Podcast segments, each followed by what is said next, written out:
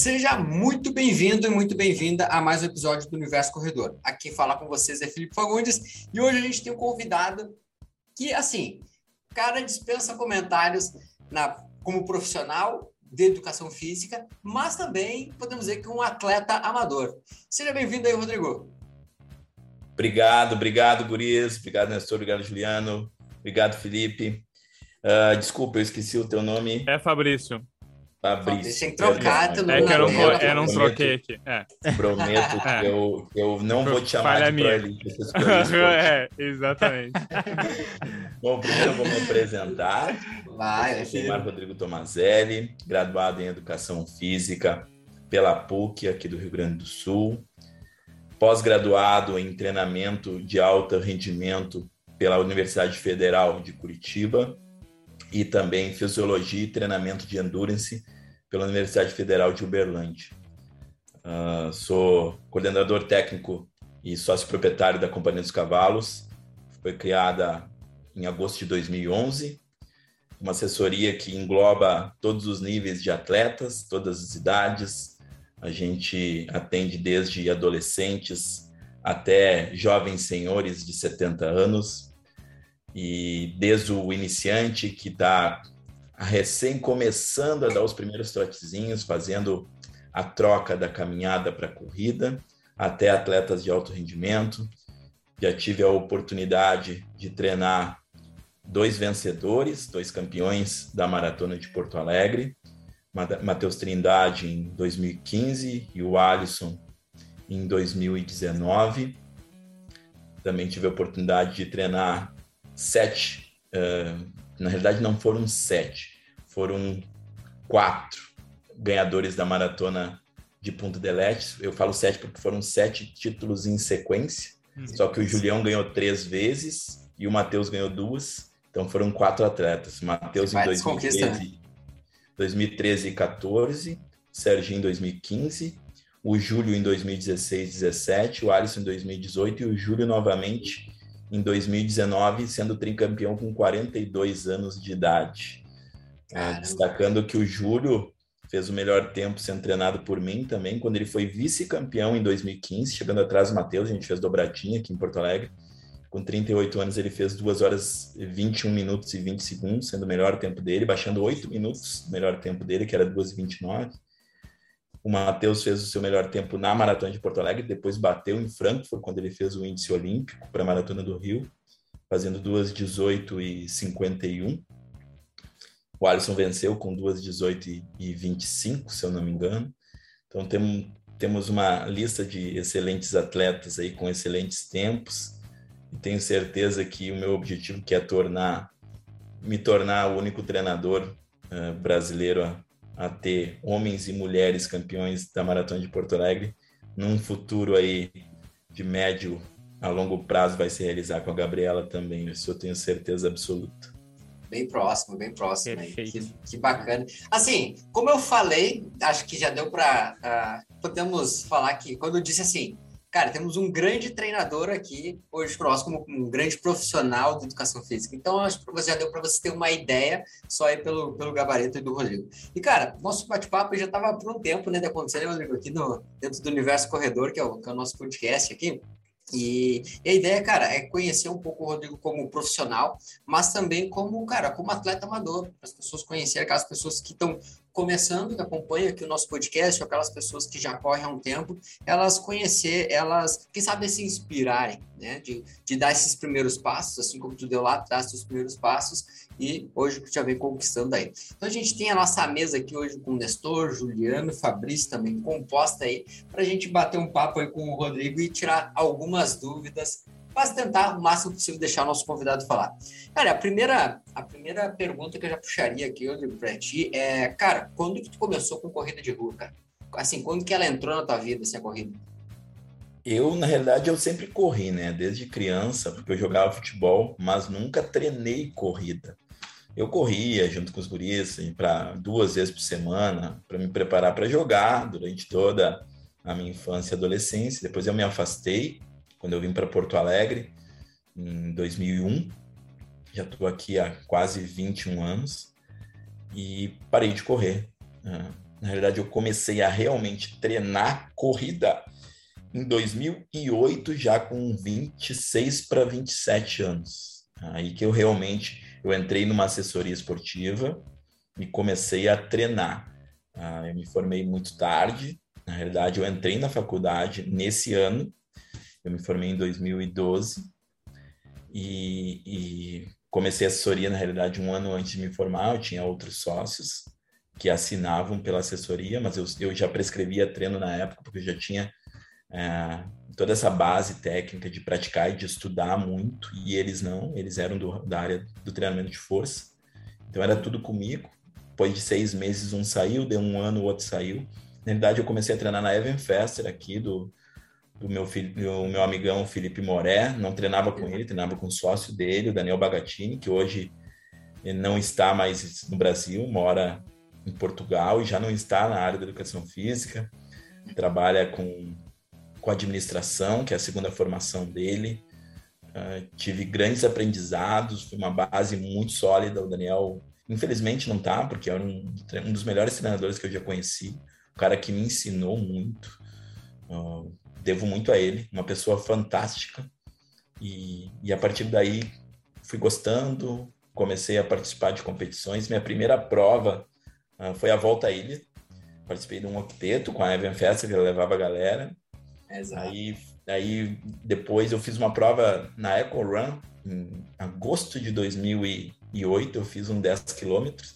E a minha terceira prova já foi a Ultra de Rio Grande de 50 quilômetros em fevereiro de 2009.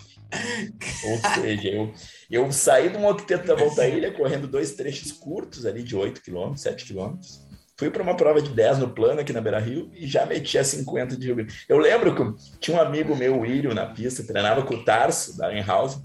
Aí ele, ah, vou, tô inscrito, vou fazer Rio Grande, vou fazer Rio Grande, vamos, Rodrigão, vamos. E na época, tudo aí, agora, hoje eu tô pesando 80 quilos, tá? Na época eu pesava 98 quilos, mas era 98 quilos de massa magra. Eu era bombadão, muito forte. Meu apelido na pista do 7 era caminhão sem freio. Eu vinha lá nos 200 metros, todo mundo via minha passada, tum, tum, sai da frente que lá vem o Rodrigão. Então eu era muito fortão. Meu braço era o dobro do que é hoje. Então, daí eu comecei a me sentir melhor, cada vez perdendo massa muscular. Eu de ah, tá, tô me sentindo melhor, fui evoluindo. É, essa prova de 2009 tem uma peculiaridade. Três dias antes da prova, eu acabei indo na churrascaria, comi uns coraçãozinhos que estavam mal passado, encontrei uma infecção intestinal. Dois dias antes da prova eu não comi, só tomava soro, Gatorade, água de coco, ou seja, eu fui muito fraco para a prova. O médico da Marinha, que era responsável lá pelos médicos da prova, não queria que eu corresse. Eu insisti, falei para ele que iria correr. E daí Errado eles não estavam, né? Não, nem um é, pouco. Eu fui e fui, só que eu não consegui tomar gel, porque eu tava com diarreia e vômito, então era por cima e por baixo. Então eu não podia tomar nada além de água. Então eu fui ficando fraco. Até o quilômetro 30, meu pace programado era 5 por 1, que era um pace relativamente confortável para mim na época. E até o quilômetro 30, não sei se vocês já foram lá na, na Ultra de Rio Grande, 50 quilômetros. Cara, nunca mas corri, chega, mas já, já vi lá. É, do quilômetro 28 ao quilômetro 43 é um retão até chegar na praia do Cassino, daí pega a praia os últimos sete quilômetros. E é um retão infernal a prova, assim, final de fevereiro. Aquele calorzinho subindo, evaporando no asfalto, terrível, temperatura de 35 graus. Imagina eu sem comer nada, sem tomar gel, sem nada. Ficando... eu lembro exatamente quando eu passei por uma ponte, que é no quilômetro 30, entre o 30 e o 31, uma guria falou, ih, esse grandão não vai longe. Cara, um quilômetro depois eu quebrei. Eu, eu, ah, eu pensei, que Aí ia falar um palavrão aqui, eu não vou vai, falar. Vai, vai, Me rogou praga. Merda que eu tô e daí em diante, entre o 31, entre o 31 e o quilômetro 44, eu caminhava 500 metros e corria 500 metros. Caminhava 500 Aí a Lu Santana, uma amigona minha, ultramaratonista, me alcançou no quilômetro 44. Falou, Rodrigão, tava com um biker, apoiando ela. Falou, não vou te deixar aqui, vão comigo. Aí me deu um up Sim, eu fui. Daí eu comecei a correr, terminei a prova em 5 horas e 1 minuto. Nunca sofri tanto. Que era para ser 5 por 1, foi 6 por 1. Mas foi horrível, horrível. Muito fraco, desidratei. No final foi ah, um belo fartlek, né? Ah, eu não, eu não, eu não terminei de contar, né? No quilômetro 40 tem um posto dos fuzileiros navais e eu parei para tomar soro. Tomei soro durante a prova. E a médica queria me tirar da prova. Aí olha só o que eu fiz. Eu falei para ela que eu, que eu não poderia sair da prova, porque eu tinha feito uma promessa. Que eu tinha uma promessa que a minha mulher tinha tido câncer e se curado e que eu tinha que completar aquela prova. Olha só, tentar pedir perdão a Deus depois. E ela não sei se ela ficou com pena de mim, viu que era mentira. Mas ela disse: tá, se tu se sentir mal de novo, senta e pede ambulância aqui. E eu que nada, fui embora. Assim, só se eu morresse na prova. Ela não me conhecia mesmo, né? Sabia, não sabia disso. E Cara, daí no final tomei soro de novo, tomei soro duas vezes, uma no, no quilômetro 40, outra no final, para poder me recuperar. E ainda peguei categoria, porque nessa prova, cara, essa prova foi um dos maiores índices de desistência da prova. Foi muita gente que desistiu, que estava muito quente. Na época, eles premiavam até o décimo de cada categoria. Eu era da categoria 25, 29, fiquei em sétimo lugar. Me... É, e é um... Ainda levei um troféuzinho para casa. Tem boas e, e, é uma, é uma categoria que ela tem pouca. Não tem tanta gente assim no, ah, nas ultras, não, né? É, são é. pessoas jovens ainda, né? Uma é, categoria exato. nova. Então, Cara, eu acho que teve, eu acho, se eu não me engano, teve exatamente 10 concluintes. Eles premiaram todo mundo dessa categoria que, que chegou ao fim. Depois eu repeti, repeti essa prova mais três anos, concluí ela em 2009, 10, 11 e 12. Sendo que daí eu fui campeão da categoria em 2010. Em 2011 eu fui segundo da categoria 30-34. Em 2012 também, onde eu fiz o meu melhor tempo com 3 horas e 48 minutos, se eu não me engano. Ai, é uma senhora de você, E vocês falam que eu que faço prova louca e eu que vou me, me metendo nos matos e no meio dos barros, viu? Tá aí, viu? Sempre tem, sempre tem um para acompanhar a gente nas Ah, por incrível que pareça, a minha estreia em maratona, então foi depois da outra de Rio Grande. Foi em Porto Alegre em 2009. Eu fiz a é, maratona é, de Porto Alegre. Eu, eu, fiz a maratona de Porto Alegre em 3 horas e 24 minutos. Também saí muito forte. Passei, ah, passei a 4h30, me sentindo grandão. Era grandão só de corpo mesmo. Terminei me arrastando os últimos quilômetros a, 4, a 6 por 1. Terminei em 3 horas e, 4, e 24. Pois o outro ano, em 2010, fiz pela segunda vez Porto Alegre, daí baixei 21 minutos, 30 segundos por quilômetro, terminei em 3 horas e 3. E 2011, daí eu não fiz Porto Alegre, fiz Buenos Aires, onde eu fiz a minha primeira sub-3, terminando em 2:59 31, dando o sprint final, olhando o cronômetro da baixada das 3 horas. Aí, né, em 2011, eu já estava com acho que uns 86, 87 quilos, já tinha perdido mais de 10 quilos do que eu fiz nessa de Rio Grande de 2009. E, Mas entre essas né? provas teve várias outras, outras de montanha de 50 quilômetros. O desafio do BC eu fiz cinco vezes o de 52 quilômetros, aquele que sobe lá 27, é. desce 25. Fiz outras provas em Montandu, várias provas de dupla, aquela do Lagoa da Conceição de 73 quilômetros, uma prova bem dura. Uh, quatro vezes campeão de dupla. Uh, então, Teve entre ultra, eu estava fazendo cálculo ano passado entre maratonas e ultramaratonas, uh, eu tenho perto de 80, tá? sendo que eu tenho mais ultramaratonas do que maratonas. Eu devo ter umas 55 ultras, acima de 50 quilômetros, e umas 25 maratonas. E de onde que vem essa paixão pela longa distância? Sendo que tu era, tu era da cara da academia, né? Tu era o cara da academia, então é Exato, é era, na verdade todo mundo, todo mundo dizia que eu deveria ser velocista, né? Pelo meu tamanho, a lógica, né? Um cara pesado, tem mais potência muscular, tem força, transforma em velocidade, mas eu nunca gostei de, de velocidade, eu sempre gostei de, de provas de longa distância, sempre me senti melhor assim, gosto de sofrer em provas difíceis, uma maratona, quanto mais difícil, mais tiver subida, eu me destaco. Quanto mais calor for, eu me destaco. Eu gosto quando a, o, a prova realmente exige algo a mais. Eu, eu suporto bem o sofrimento. Quanto maior a distância, uh, menor a diferença para os atletas mais rápidos. Eu, por exemplo, o melhor tempo de 10 quilômetros tenho do ano passado, 36, 32 mas uma prova de longa distância, por exemplo, um cara que tem 34 ou 35 minutos, eu consigo me aproximar e chegar bem próximo dele e dependendo do atleta, consigo até chegar na frente, por eu correr sempre mais próximo do meu limite, do meu 100%. Então, eu tenho muita tolerância à dor, então isso isso facilita as longas distâncias. componente psicológico em longa distância é, é primordial. E, tu acha que o teu treinamento na academia antes, que também tem muito isso de resistir à dor, como tu chegou um, com muita massa muscular, são muitas repetições, são muita intensidade, isso te ajudou na hora que for correr as ultramaratonas? Ou tu sempre foi uma pessoa assim que, por ter escolhido, inclusive, fazer esses treinos mais pesados, ganhar esse mais, um volume maior de massa muscular e das ultras, isso é natural teu ou tu acha que uma coisa influenciou a outra? Isso é uma característica minha, eu sempre fui de, de dar o meu melhor em tudo, de ir além do meu limite, de buscar empurrar o limite um pouquinho mais para cima. Isso que me levou também a ficar tão forte muscularmente falando, de ganho de massa também, porque eu sempre queria ir um pouco a mais, ir um pouco a mais, querer evoluir. Isso, obviamente, eu tenho muita facilidade também para ganhar massa magra. Tanto é que eu, eu vou nadar ali, um treino de natação, que eu vou nadar, eu já fico inchado. Faz quase três anos que eu não faço nenhum tipo de musculação, nenhum tipo de treinamento de força. E, e se eu faço, eu volto, eu fico, eu ganho massa muscular, por exemplo. Pratiquei musculação por muito tempo, né? Desde os meus 15 para os 16 anos até meus 36 para 37, então foram mais de duas décadas. Então eu tenho uma base muito sólida. Eu costumo dizer, eu não se baseiem por mim, meus alunos. Vocês façam um treino de força. Eu não faço porque eu tenho toda essa base, então isso me facilita. Me prejudicou no início, porque eu era muito pesado, é óbvio, Sim. mas isso hoje me facilita.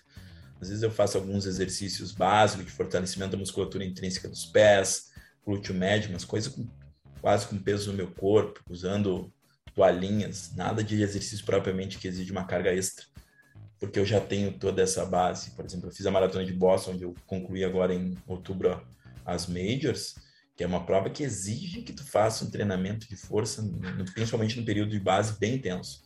Senão tu corre o risco de quebrar feio na prova. Que eu não fiz. E me dei super bem na prova, justamente por toda essa base que eu tenho do treinamento de força de duas décadas. E, Rodrigo, ah. vamos, vamos bater já nessa tecla aí, vamos já entrar para elas. Vamos, a primeira pergunta, acho que a gente já pode bater das, das majors. Cara, qual foi a primeira?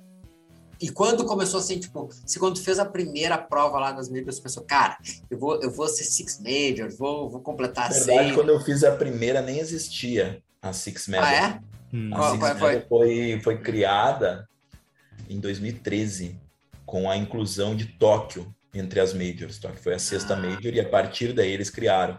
A minha primeira foi Berlim em 2012, então nem pensava. Eu queria fazer uma maratona uhum. fora, uh, uhum. colocando junto uma viagem legal para tirar umas férias. E todo mundo falava da maratona de Berlim, que era maratona de recordes, recordes mundiais, a maioria foi, foi batido lá, principalmente do masculino. E, e daí eu escolhi Berlim para fazer um, meio um tour, escolhi alguns países na Europa para visitar e chegar por Berlim, três dias antes da prova, fazer Berlim e depois rodar um pouco. E foi assim, me, escolhi, me preparei, apesar de, de ser bem mais pesado na época que agora, provavelmente uns 6 quilos. Fui bem, terminei a prova em 2,56,51, bati meu recorde pessoal, que tinha sido em Buenos Aires um antes. E, mas eu, eu saí muito forte, né? Eu poderia ter ido um pouquinho melhor. Eu passei a meia para 1,25, era para ter passado a meia para 1,27, isso influenciou bastante. Eu terminei a, a segunda metade ali para 1,30 alto e era para ter terminado para 1,27. Mas mesmo assim, foi um baita tempo para é. as minhas condições na época. E eu vinha de uma sequência de provas longas, assim, bem intensa, assim, quase sem descanso. Entre 2009 e 2013 eu fiz muitas provas, eu fazia bem mais de. Eu fazia em torno de 10 provas entre maratonas e ultramaratonas, muito mais Ao ultramaratonas. Então, cheguei lá muito bem condicionado, mas um pouco cansado também. Mas uhum. aí começou a primeira major, foi em 2012 lá em Berlim. E depois a assessoria começou a crescer, eu tive que me dedicar mais ao trabalho. Aí não pensei mais, na época, na, na época eu nem Ué, sabia Não existia major, né? Essas, essas maratonas grandes, nem procurava por isso. Incluí por acaso essa de Berlim. E, e daí em 2016 é que eu fui saber das majors, conhecer a história, tudo, pesquisei e daí a, alguns alunos, foram uns 10 alunos, falaram que queriam correr a maratona de Londres. Aí eu pesquisei, é muito difícil a entrada por sorteio na maratona de Londres, sim. Então a gente foi por, pela Camel e fomos lá, concluí. Na verdade, eu soube, estava treinando muito bem e a, e, e a minha mãe foi diagnosticada com câncer. a prova era em abril, foi em fevereiro. Daí uma aluna minha que é médica lá de livramento ajudou uh, com o médico e tudo. Minha mãe deu prometi que ia acompanhar ela na prova. Concluí junto com ela, acho que em 3 horas e 26 minutos. Foi uma prova, foi a, foi a major que eu mais curti, na verdade. Foi uma Sim, prova bem legal. A prova, a prova de Londres é sensacional. Uma prova. A hidratação, para vocês terem ideia, assim, ela no máximo de distância entre um posto e outro é uma milha.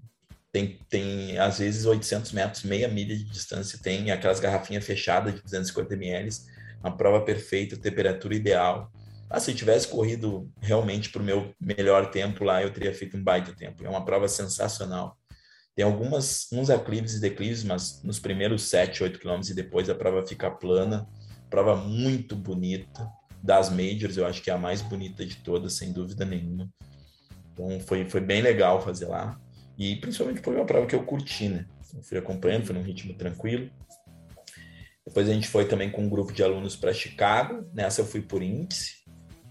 E daí eu estourei a panturrilha no quilômetro 3. Eu estava acompanhando um coronel do exército que é meu aluno de Brasília já há bastante tempo. E ele na época, em 2018, ele tinha já 54 anos e ele estava para subir três. Eu fui, fui com ele. Eu, quando eu estourei a panturrilha, a gente estava com o Pacer, porque em Chicago tem os prédios muito altos e o Garmin se perde. Então, ter uma ideia, nos primeiros quilômetros, o meu Garmin estava marcando 2,40, 2,30 e poucos. Daqui a pouco dava 5. Então, o Pacer, o, o Pacer era muito preciso, porque ele passou o quilômetro quilômetro 10 com média de 4,14, que o sub 13 é 4,15, e o quilômetro 21 a meio ele passou com 1,29, 24, acho. Eu aguentei, a minha panturrilha aguentou ainda suportar aquela intensidade até o quilômetro 21. Depois eu falei para o meu aluno, ó, vai com pacer, porque a minha panturrilha já está endurecendo, o outro lado também, porque eu estava compensando, estava correndo mancando. Fica tranquilo que eu vou chegar. Aí fui, ah, mas foi muito duro, principalmente depois do quilômetro 39, os últimos três quilômetros foi sinistro. É uma baita prova também, apesar de ser chamada Cidade dos Ventos, né? naquele ano não teve vento, foi uma prova sensacional, a temperatura estava 10 graus, 9 graus, muito boa para correr. Temperatura ótima para correr, né? Ainda eu consegui terminar em 3 horas 4 e 35, com uma panturrilha já destruída e com a outra totalmente contraturada, por causa que eu estava compensando. É, acabei no ponto e vírgula. Tem uma subida, nos últimos 400 metros tem uma subida, que é um viaduto para a gente entrar no parque, que, que é a largada e a chegada. Aí tem uma rampa de descida, 200 metros você chega. Sinistra.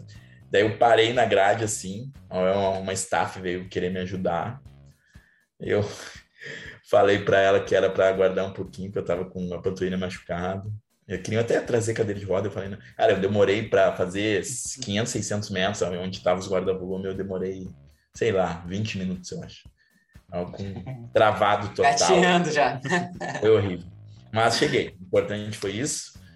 Depois, 2019, eu fui para a Maratona de Tóquio com um aluno meu também. Ele queria ir para lá. Eu falei, tá, eu vou contigo. Ele falou, ah, se for comigo, tu me acompanhar, eu te pago a viagem. Falei, tá, viagem grátis, né? Mais para Tóquio, eu não conheço, uhum. Mamede. Tudo bem, eu te acompanho. Ele tinha feito Dubai, que eu tinha acompanhado ele também em 2018 para 13,56. E ele falou assim, ó, tá, seguinte, se, se eu fizer sub, 13,30 eh, ou menos uh, depois de Tóquio, nós vamos pro Havaí. Eu te pago toda a viagem também. Eu, tá, beleza, então nem que eu tente carregar na, nas costas. aí, aí eu, eu, cara, ele treinou muito bem, eu puxei ele em vários treinos, assim, melhorou pra caramba, secou, ficou realmente riscado, se comprometeu. Já saí mais forte para ter uma segurança ali na casa de 4,48, 4,50. Passamos bem a meia, para 1,42. Foi indo, foi indo desenrolar da prova, só que estava muito frio a, a, a prova de Tóquio é uma prova que é no inverno lá. Inverno lá. Chove, normalmente chove, venta muito, porque o Japão é uma ilha, né? E para piorar, a gente foi para largada uma hora e meia antes. Eu fui só com uma térmica que não resolveu por causa do frio. Ele ainda estava com uma capa de chuva, não quis levar. Sofri o pênalti. Eu me agachava no meio da galera, assim, para me conter, para ter o calor humano, para não pegar frio. Eu já larguei hipotérmico. Já larguei tremendo, com a boca roxa, toda a prova. Eu não conseguia pegar o gel. Ainda bem que eu estava no ritmo tranquilo, porque minhas mãos foram congeladas. Aí quando chegou no quilômetro 34, eu falei, pá, cara, tu tá num ritmo tranquilo, que tu pode daqui seguinte correr a 5h30, 5h40, que mesmo assim tu vai fazer 13h30. Eu falei, cara, eu vou correr o mais rápido possível, que eu preciso me esquentar, eu não aguento mais. Aí eu deixei ele fui, comecei a correr ali 4h5, 4h10. Terminei a prova, eu acho que em 3 horas e 24. Ele acabou em 3 horas 30 com 25. Esperei ele, fiz uma filmagem no final. Eu esperei gritando, vá Havaí, Havaí. eu ia viagem para Havaí. Foi show. Uma bela recordação lá de Tóquio, várias trips legais. E daí veio as minhas duas últimas. Foi Nova York, no mesmo ano de 2019, onde eu bati o meu melhor tempo, fazendo 2,55,29. Uma prova bem difícil Estava com uma boa variação altimétrica e principalmente no final, tem uma ponte no quilômetro 24, bastante altimetria, mas mesmo assim antes tem várias variações. No final tem uma subida antes de entrar no Central Park de um quilômetro e meio entre o 37 e o, e o 39. Depois todos os três quilômetros finais, tudo em subida e descida entre o Central Park, mas eu consegui muito bem. Foi um, a minha prova mais ritmada. Eu passei a primeira meia para 1,27,22 e voltei para 1,28,07. Eu varei, eu acho que um ou dois segundos só da primeira para a segunda meia. Tava com, aumentei bem o volume, estava fazendo um volume ali de 110 por semana, de média ali entre as últimas 12 semanas de preparação. Cheguei num pico de 140, faltando ali quatro semanas. Top. Então, eu treinei muito, me dediquei muito a clive e declive, me preparei muito bem para a prova. E daí eu já tinha me inscrito para para Boston 2020, que a pandemia a pandemia cancelou. Foi atrasando, atrasando. atrasou para setembro, não saiu. É. Colocaram para abril de novo 2021, não saiu, acabou saindo em outubro. O que agravou foi ter que fazer lá 15 dias de quarentena no México que gastar mais dinheiro ainda, transferir passagem, tudo, mais gasto. Então, foi bom que o lado bom, positivo, é que eu conheci um novo país, uma nova cultura, consegui finalizar minha preparação, foi a minha melhor preparação que eu fiz até hoje, muito bem, fiz 16 semanas, em 16 semanas eu fiz um volume de 2 mil quilômetros, então isso é muito para um atleta amador. Com certeza. É muito difícil tu fazer um volume desse. Cheguei no pico, cheguei a 159 quilômetros de volume semanal, uma preparação estupenda, estava muito bem condicionado, muito bem treinado, e ainda bem, porque é uma prova das majors, sem dúvida nenhuma, a prova mais difícil que eu, que eu fiz. Dificilmente vai ter uma maratona de asfalto tão difícil como Boston, porque ela te induz a correr rápido no início. Os primeiros 5 quilômetros são basicamente em descida, e, e mesmo tu tentando segurar o ritmo, tu, a tendência é travar, ou seja, tu trava o movimento, a tua força excêntrica é maior, tu vai destruindo as fibras, isso vai contar na segunda metade. E o mesmo segundo, por exemplo, a minha melhor meia era 1:22:04.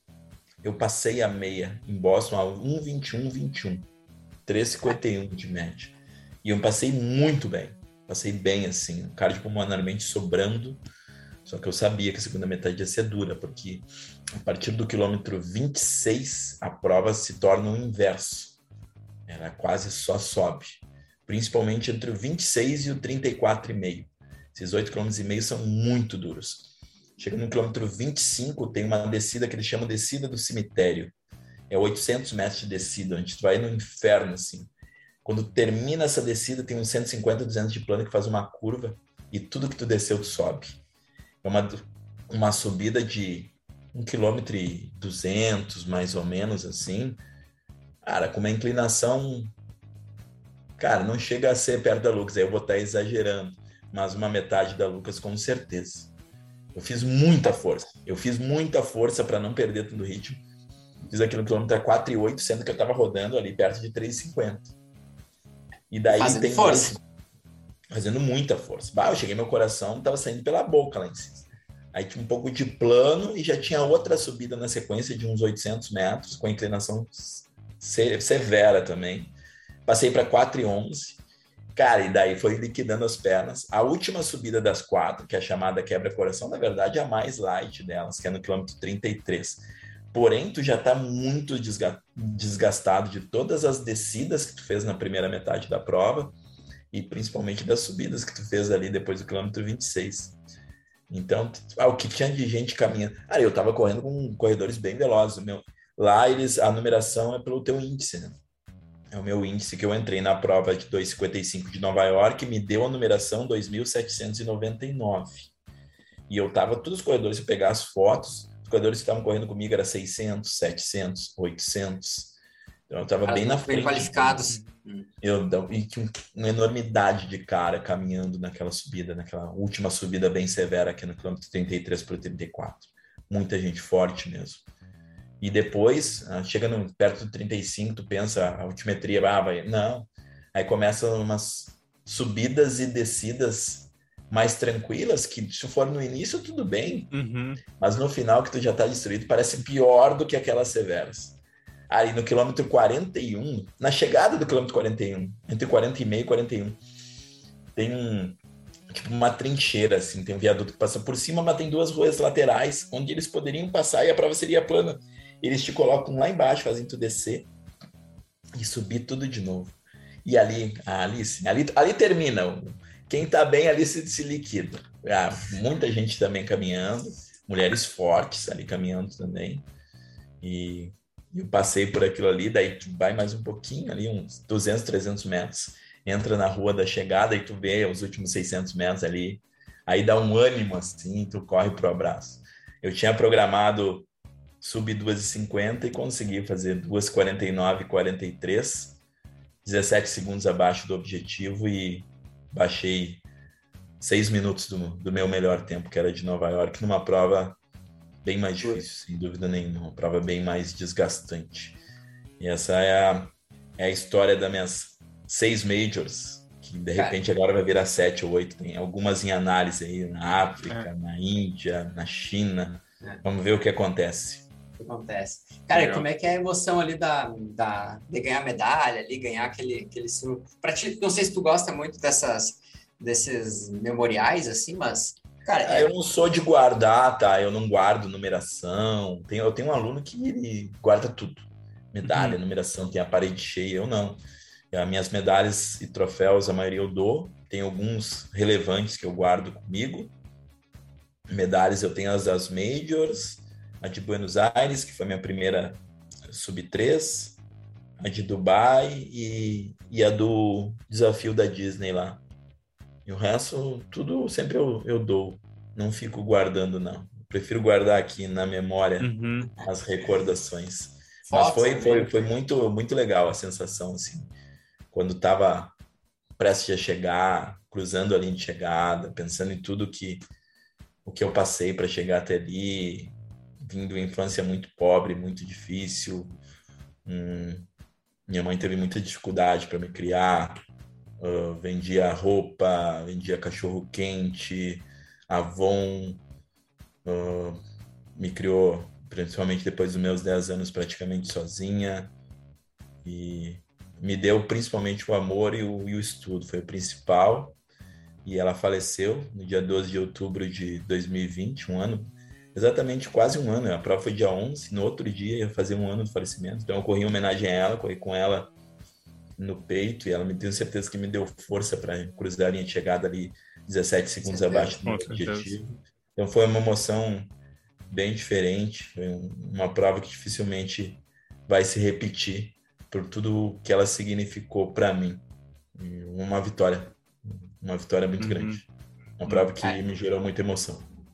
É, e é, e é isso, né, Rodrigo? Acho que é, é uma sensação que, cara, só tu, só tu sabe. Só é aquela coisa que não tem não tem nem como explicar, né? É uma coisa que às vezes as pessoas perguntam assim: "Ah, por que, por que vocês correm? Por que, por que a corrida de rua às vezes?" Eu digo, olha, tem motivos que só tu vai saber o que, o que tu sente de estar fazendo aquilo ali. E para ti realmente deve ter sido, cara, é, espetacular. E aí a gente, cara, eu quero te parabenizar porque eu acho massa pra caramba. Um, é uma conquista bem super significativa e, cara, a gente deu para ver que teve, além de, da conquista uh, em números, mas também a conquista pessoal, né? Questão de, de algumas superações aí que teve que passar no meio do caminho. Isso, algum ponto aí também para agora para a gente entrar? Como o Rodrigo gosta de prova sofrida, né? O relato das provas bastante, cara. Isso é, isso é, é, muito legal. Eu, eu gostei muito da, da forma de pensar do Rodrigo, de como ele reage às dificuldades ali nos momentos mais difíceis. Ele não vou manter o ritmo, vou exigir. Cara, foi uma aula aqui que a gente teve de como superar momentos difíceis e como usar as diferentes motivações e momentos ruins da vida ou momentos alegres para superar as, as adversidades. Uma aula aqui para nós, Rodrigo. Muito obrigado. Eu uso uma frase uh que é, que é a minha base. O bom soldado dá a cara a tapa e dá um passo à frente. Sempre para se destacar, tu tem que dar a cara a tapa e dar um passo à frente. Quem recua não vai se destacar em nada. Muitas vezes é. tu vai quebrar a cara, mas tu tem que quebrar a cara tentando. Não existe um vencedor que não tenha sido derrotado algum dia. Se tu não tentar a vitória, jamais tu vai conseguir ela. Tu tem que tentar. E as derrotas te ensinam a vencer. No, durante a tua vida, falando como um todo, tá? Tu vai ter muito mais derrotas, muito mais maus momentos do que bons momentos. Só que tu tem que saber conviver com aqueles maus momentos, abstrair aquilo, tirar o melhor daquilo e partir de novo, levantar, não ficar no chão. Não vai adiantar chorar, não vai adiantar reclamar, não vai adiantar botar a culpa nos outros. Assuma as suas culpas, porque tudo que acontece na sua vida, o culpado somos nós, seja de bom ou de ruim. A maioria das pessoas não consegue fazer isso. Eles sempre acham um culpado. O culpado é sempre o outro. No momento que ela se der conta que tudo que acontece na sua vida de bom ou de ruim é culpa dela, das atitudes dela, tudo vai melhorar, isso eu tenho certeza. Cara, isso serve não só para corrida, cara, para vida. É, é, é vida, aula, é vida, vida. A vida, a aula é, é aquela coisa. Digo que uh, o esporte, né, ele tem uma capacidade fantástica de uh, a gente conseguir superar adversidades dentro do esporte, mas o quanto ele transfere para outras áreas, né, que é aquela questão dos, dos, hábitos, dos hábitos atômicos. Então, cara, para você que está acompanhando, para você que está escutando ou vendo, né, se você estiver assistindo pelo YouTube, volta e escuta de novo. Volta, escuta de novo. Tenho certeza que tem um, vários pontos interessantes aí para o aprendizado de vocês. Cara, o Juliano, eu sei, o Juliano eu tô vendo pela cara do Juliano, que o Juliano tem uma pergunta, cara. Pela cara do Juliano, não tem um ponto. o Juliano tá, tá motivado, assim, com as provas difíceis, com... como é que tá, Juliano, aí pra ti que adora essa eu estava escutando o Rodrigo falar ali agora e, e, várias coisas com que ele falava batia com os meus pensamentos, desde como que ele entrou na, na, na, na corrida. Uh, ele falou da questão do peso ali também, é, é bem parecida com a minha ali também. Comecei na, na corrida com seus 90 e poucos quilos ali, mais, com mais massa, assim, depois estou nesse período agora ele está reduzindo ali. Uh, também comecei com as provas difíceis, tô com a, tô com aqui, até a camiseta de, gramado lá, que para mim foi uma prova bem difícil ali, né?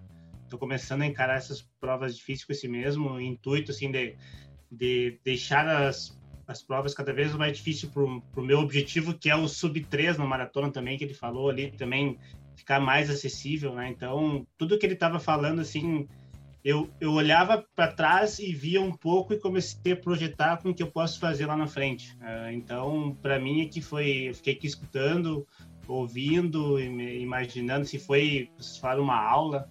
Para mim, hoje foi, hoje eu ganhei mais um, uma injeção de, de motivação, assim, né? Eu vi que o que eu estou fazendo não está totalmente errado e eu espero, com o que o Rodrigo falou hoje, acertar mais o que eu vou fazer para frente. E todas essas questões que ele falou também de, de motivação, de tu, de, de, se tu não acontecer alguma coisa errada, a culpa é tua, de que tu tem que batalhar, que tem que ir atrás. Uh, eu também sonho muito com essas, com essas majors ali, para mim, a, ali sempre desde, de, desde criança, quando eu assistia na TV ali, então Uh, ah, para mim foi bem emocionante assim, ficar ouvindo e eu espero um dia conseguir fazer uns 5% de tudo isso aí. Para mim já vai ser é. bem bacana. E Falou sobre motivação, tá? A maioria da galera às vezes se sente desmotivado e espera dos outros que tenha que tenha motivação, espera pelos outros. Não, a motivação vem de dentro de cada um. Se tu quer concluir um objetivo, se tu tem um objetivo, tu tem que se automotivar tem que ter foco, tem que ter meta e ir atrás. Não deu certo da primeira, vai da segunda, vai da terceira, vai na quarta, cara. Água mole em pedra dura, tanto bate até que fura. Aos poucos vai aprendendo. Eu vou contar uma história rápida sobre a volta à ilha, tá? Ah, primeiro ano que eu fiz a volta à ilha em dupla foi 2009. Foi o primeiro ano que a dupla dos goianos ganharam a prova. Eles foram, ao longo do, dos anos, eles foram ex-campeões. E é, eu fiz com a Lu Santana, era minha dupla, a gente ficou em quinto no geral, fomos pro pódio, no cinco. Naquele ano eu botei o objetivo que a gente. Eu nem tinha companhia dos cavalos ainda, eu era. É porque eu já estava na faculdade, eu trabalhava como estagiário na academia Fitness Hall no grupo de corrida.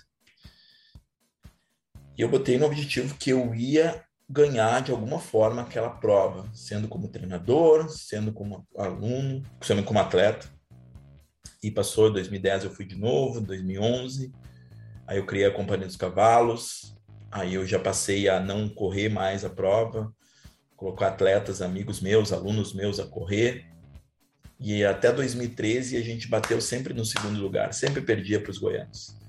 Só que eu tinha prometido para mim mesmo que a gente ia ganhar essa prova e que a gente ia bater o recorde da prova, que era muito difícil. Eles faziam, na época eles fizeram Tipo, o recorde era deles com, 4 horas, com 9 horas e 57 minutos. Média dos 150 quilômetros de 4 minutos e 12 segundos por quilômetro. Eu estou falando de uma prova Nossa. que tem dunas, que tem areia, que tem morro, que tem estrada de chão, que tem tudo. Todos os terrenos possíveis. Ou seja, uns atletas muito fortes. O Glazer tinha 2h30 na maratona, o outro menino tinha 2h40 e poucos. Então eram atletas velozes e resistentes. Um tinha 31 10 mil, o outro tinha 33 para 34. A gente foi, foi, foi, até que 2014 foi, eu convidei dois amigões meus, Giliário de Pinheiro, de Bombinhas, Santa Catarina, e o Fernando Bezerra, que é catador de lixo lá em São Paulo, Gari. E eles aceitaram o convite, a gente foi, eu fui como treinador, a minha ex-mulher foi como fisioterapeuta, uma amigo, amiga minha foi como motorista. E a gente foi com eles pau a pau até o quilômetro 95, mais ou menos, um pouco antes do Morro do Sertão.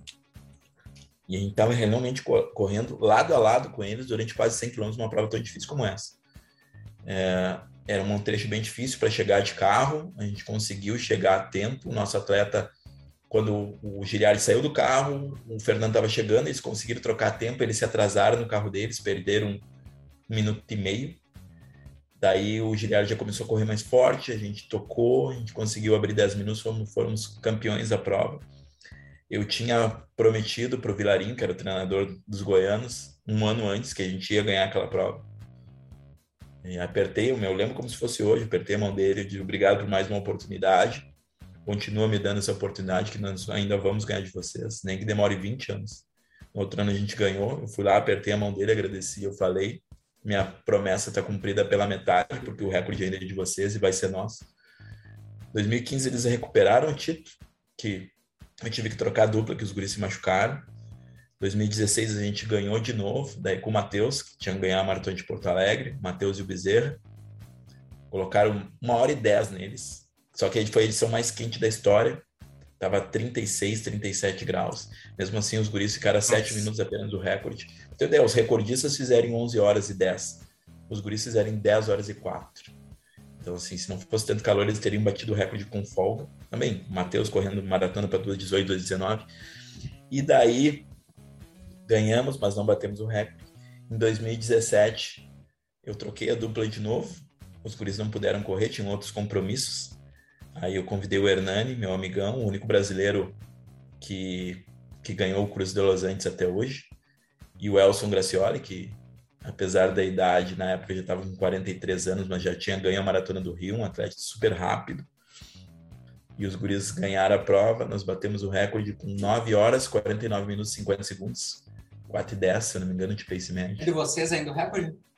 Sim, até hoje. Até hoje é esse recorde. Vai ser muito difícil bater esse recorde. Tem que ter o clima ideal, tem que ter atletas rápidos, resistentes, tem que conhecer a prova, tem que saber das estratégias.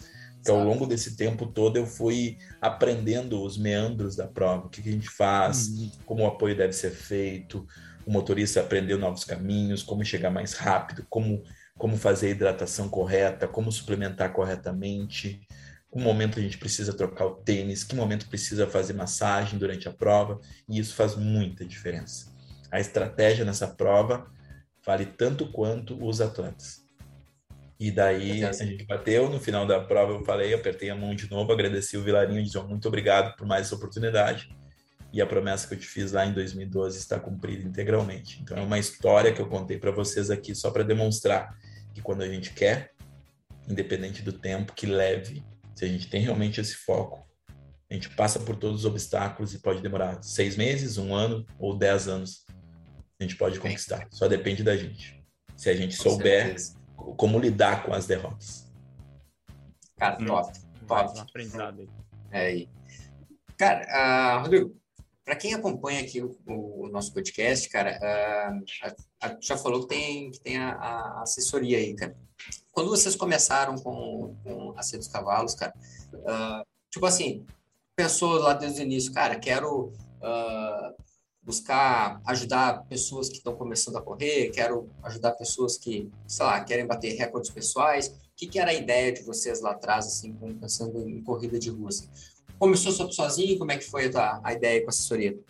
Como eu falei anteriormente, a gente começou entre três sócios, é por isso que tá, o logotipo tem três cavalos, né?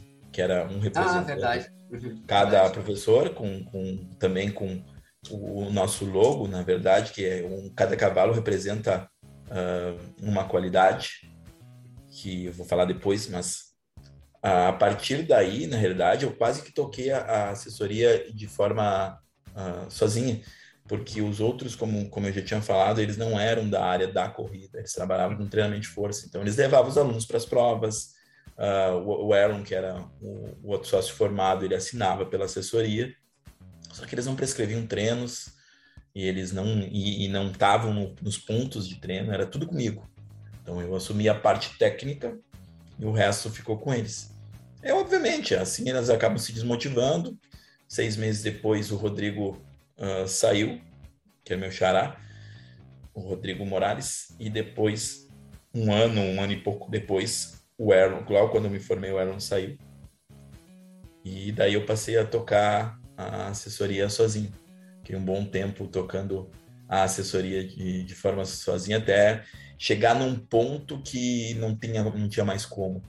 Eu já estava muito sobrecarregado, que eu fazia a prescrição de treinos, eu cuidava das redes sociais, eu cuidava da área administrativa, da parte de financeira, parceiros, eu não dormia quase. Esse tempo eu já não conseguia fazer as provas porque eu ia treinar e me machucava, porque eu não tinha qualidade de sono e todo mundo sabe que para regeneração tecidual o sono profundo é fundamental. Então, o sono profundo com, com a noite dormindo três a quatro horas no máximo não existe quase. Então, eu tentava qualidade de vida. Não. E eu já não tinha mais vida, né? Então, era que o que, que adianta eu estar tá ganhando dinheiro sendo eu não consigo ser feliz com aquilo? Não consigo fazer aquilo que eu gosto, não consigo desfrutar. Eu dava aula de personal ainda, hoje, graças a Deus, já não, não dou mais. Eu não gosto de aula de personal trainer, assim. Meu foco é corrida, eu gosto de corrida, eu gosto de prescrição de treino de corrida. Uh, e eu dava por necessidades financeiras. Hoje, ah. todos os alunos que vêm até mim, eu indico para os professores que trabalham comigo. E prefiro assim. Tá todo mundo uhum. contente, eles vão atender muito melhor os alunos, porque quando tu atende alguém, quando tu vai dar treino para alguém sem vontade, não nunca sai um bom trabalho. É, Por mais que tu se esforce, aquilo não fica natural. E o aluno não merece isso. Então, assim, tu tem que se colocar do outro lado e pensar, assim, eu não gostaria de ser atendido assim. Óbvio que eu não queria tratar mal um aluno, mas eu não iria estar sendo verdadeiro, né? tendo naturalidade naquilo, como muitos têm, acredito que vocês tenham também. É. Então, eu prefiro Cara, é, é, aquela coisa, é aquela coisa do teu estado de flow, né? É tipo assim, na corrida tu tem teu estado de flow, aquele teu estado onde, cara, tu sente o teu melhor ambiente de trabalho. Ali é o teu lugar onde, cara, não tem melhor lugar para estar trabalhando. Então, é, acho que... É uma profissão, se não tiver isso, tu tem que trocar de profissão. Troca profissão. Uhum. Não tem como seguir adiante. E daí foi na época que eu contratei mais professores, entrou professores, eu contratei um casal de alunos meus para uma a Cacá, que gera a parte financeira. Ela é contadora, ela tra, trabalhou com uma das maiores empresas de controladoria do mundo, a Ernest Young, e hoje ela trabalha na PUC, na área financeira também, é braço direito do diretor financeiro da PUC, que é meu aluno. Graças a Deus ele contratou ela a partir do trabalho dela com a Companhia dos Cavalos. Estou muito feliz por causa disso. O marido dela é o Léo, que cuida do marketing todo da Companhia dos Cavalos, dos parceiros. Cuida do Instagram. Eu nem mexo no Instagram porque eu nem gosto. O meu, eu, acho que faz mais de mês que eu não posto. Às vezes eu posto meus stories assim, mas não, não gosto muito. Não é, não é a minha praia. Então, se algum de vocês mexer lá com, com mandar mensagem para o Instagram Companhia dos Cavalos, eu até tenho acesso, mas nem olho. Vocês vão falar é com o Léo, não é comigo. Então, graças a Deus ele, ele gosta dessa área, se dá bem e é com ele. Ah, bacana, bacana. Cara, é, é legal a gente ver essa, a, a, parte assim da história, porque muitas vezes as pessoas veem só, eu digo que vem só o, o, palco, né? Mas não vê os bastidores, não vê aquilo que, tudo que acontece por trás dos panos e, e é legal, é legal a gente trazer essa, essas informações. E, cara, a, a gente quando começou aqui, nesse dia nós estávamos tendo um papo sobre isso, que, cara, vocês foram um, uma das assessorias que a gente, poxa, olhou, cara, que massa, o estilo deles, como que vocês apresentavam uh, em provas, eu tinha visto vocês em provas, eu tinha visto vocês em, através das redes sociais mesmo. Aí eu falei, poxa, que bacana, que bacana o modelo deles. Aí até brinquei com, com os guris, bateu um papo com o Rodrigo e, cara, lá atrás, sem nem ele saber, ele foi uma das pessoas que, cara, nós olhávamos como, poxa, uma referência, vamos dizer, dentro do, dentro da, vamos dizer que nesse, nesse mundo da, de empresas de assessoria de corrida, né? Até é, bati um papo também há pouco tempo com o Moré, falou ali no início do Felipe Moré, e o Moré foi um dos caras também que ah, lá atrás, lá no início, quando nós começamos a assessoria, foi um cara que, poxa, conversei várias vezes com ele, fiquei algumas ideias com ele, muito, foram muito, muito produtivas aí para mim, para o nosso início aí. Uh, Curis, mais algum ponto aí para a gente só vou complementar que eu esqueci vai, vai. de falar sobre o significado do, do, do nosso logo. Dos ah, verdade, verdade. Significa amizade, lealdade e trabalho. Em qualquer Boa. empresa que não tiver isso, não vai para frente. Tu tem que ser amigo, tu tem que ser leal e tu tem que trabalhar muito. Senão tu não consegue formar uma equipe, senão tu não consegue ter sucesso em qualquer área.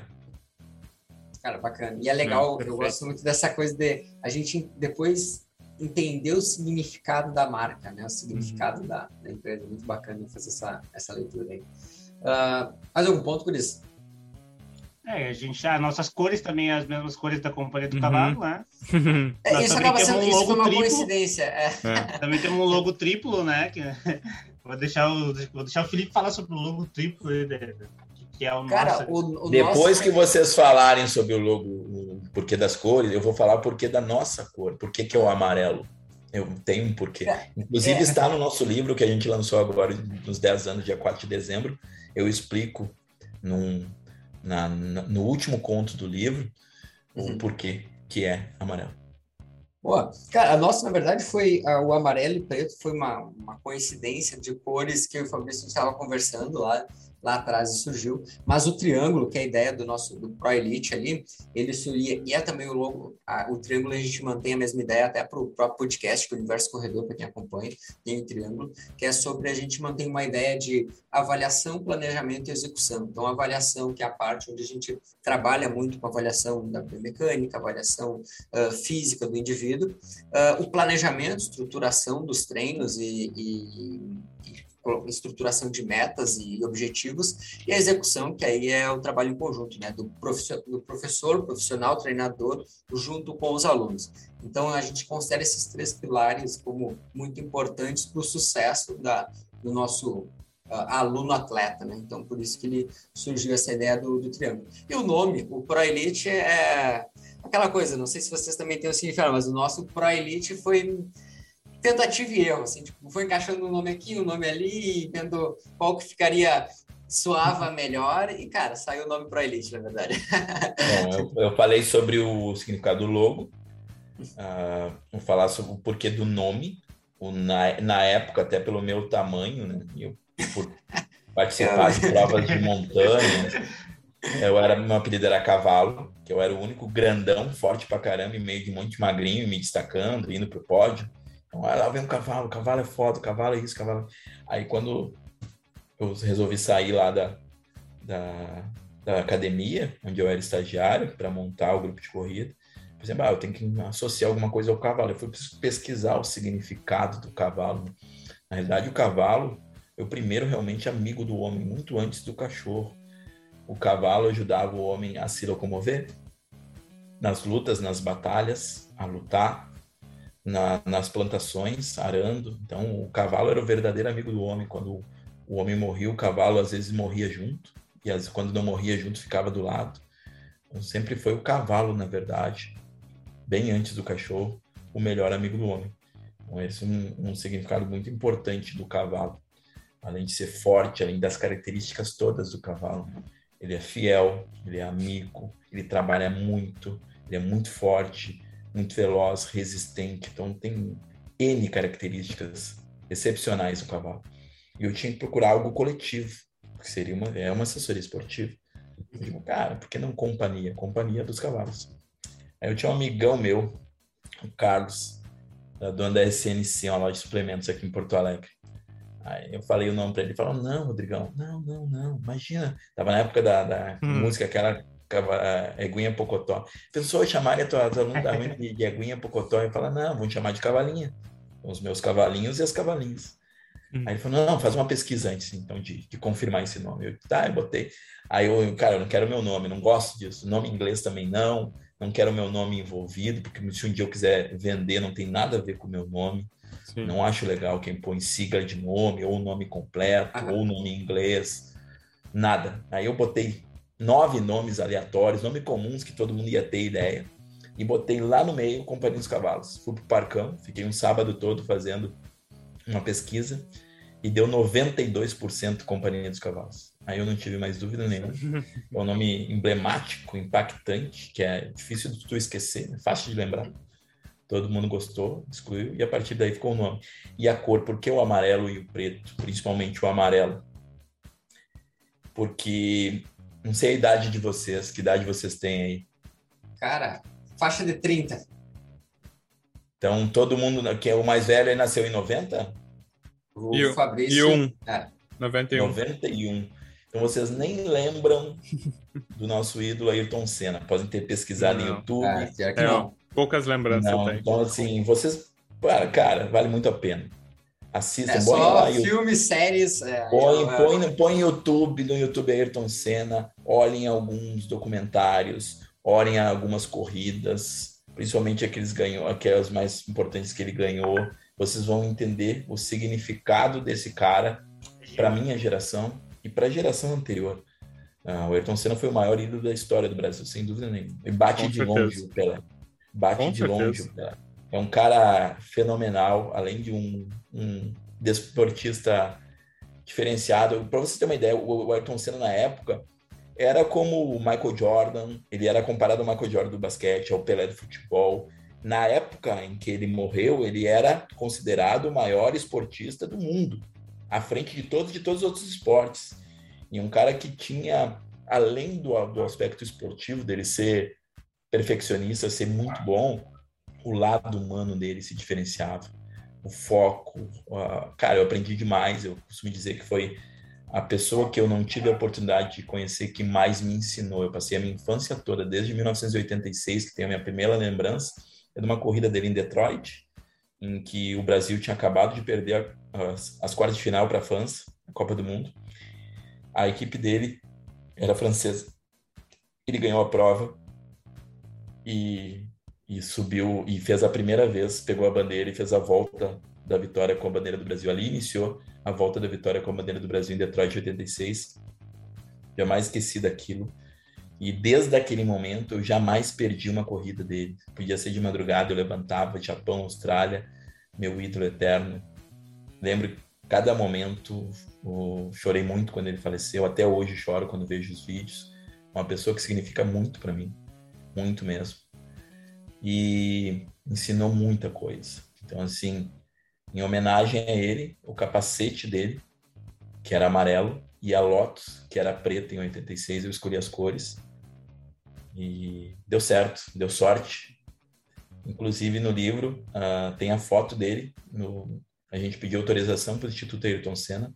Eles enviaram a foto do treino oficial dessa corrida, a foto dele nos boxes, com, a, com os prédios no fundo, os, os mecânicos falando com ele tenho a oportunidade de dar de presente para vocês o livro e vocês vão poder ler a história, ver a foto. E foi a partir daí que, que nasceu a Companhia dos Cavalos. A Companhia dos Cavalos tem um, os princípios do nosso ídolo eterno, Ayrton Senna, que jamais será igualado. Tenho certeza absoluta.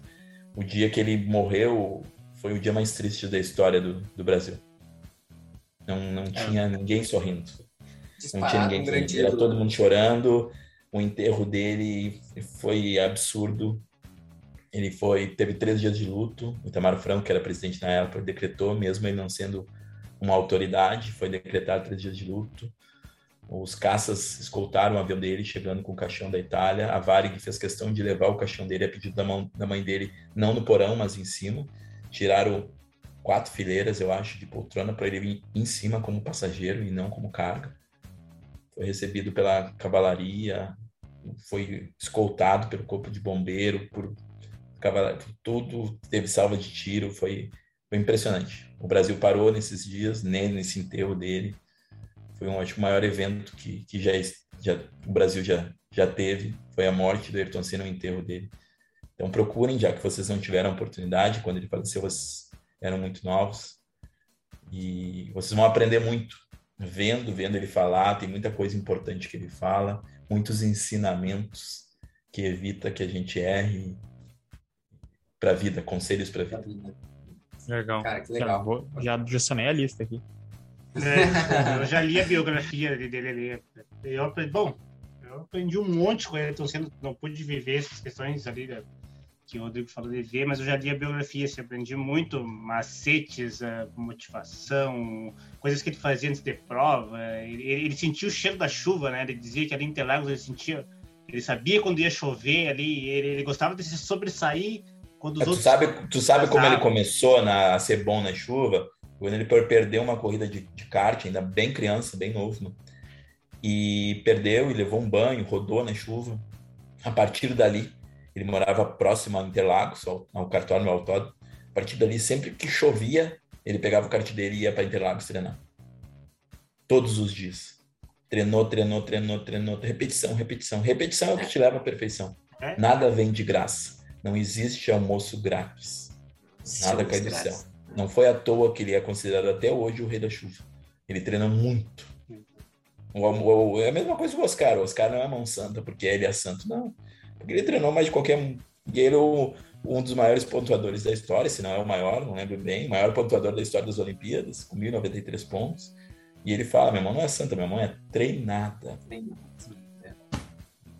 Cara, que top.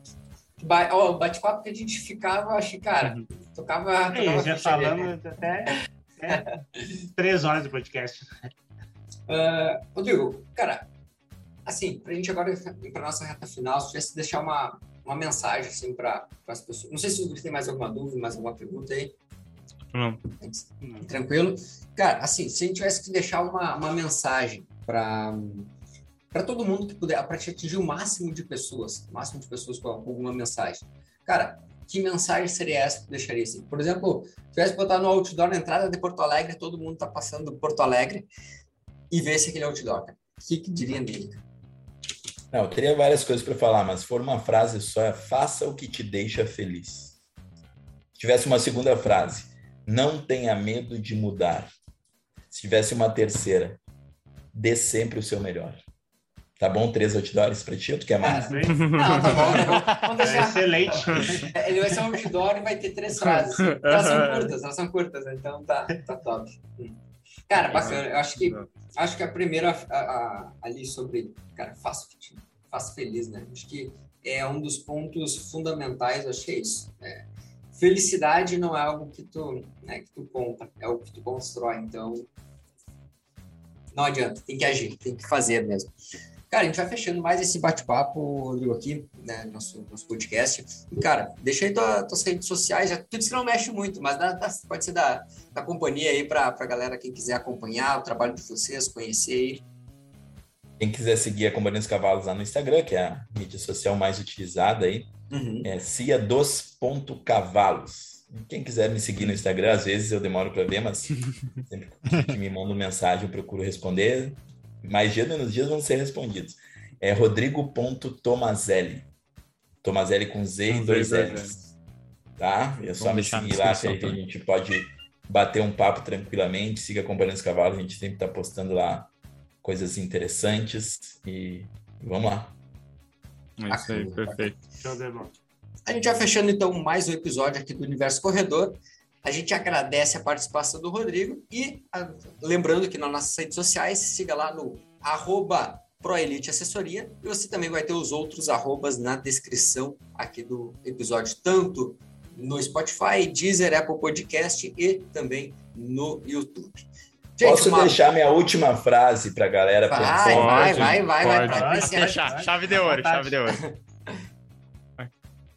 No final de todas as partidas, tanto o rei quanto o peão voltam para a mesma caixa. Boa noite, galera. Boa. Fechamos, gente. Boa, um abraço a todos e valeu. Até mais, pessoal. Valeu, valeu pessoal. Eito.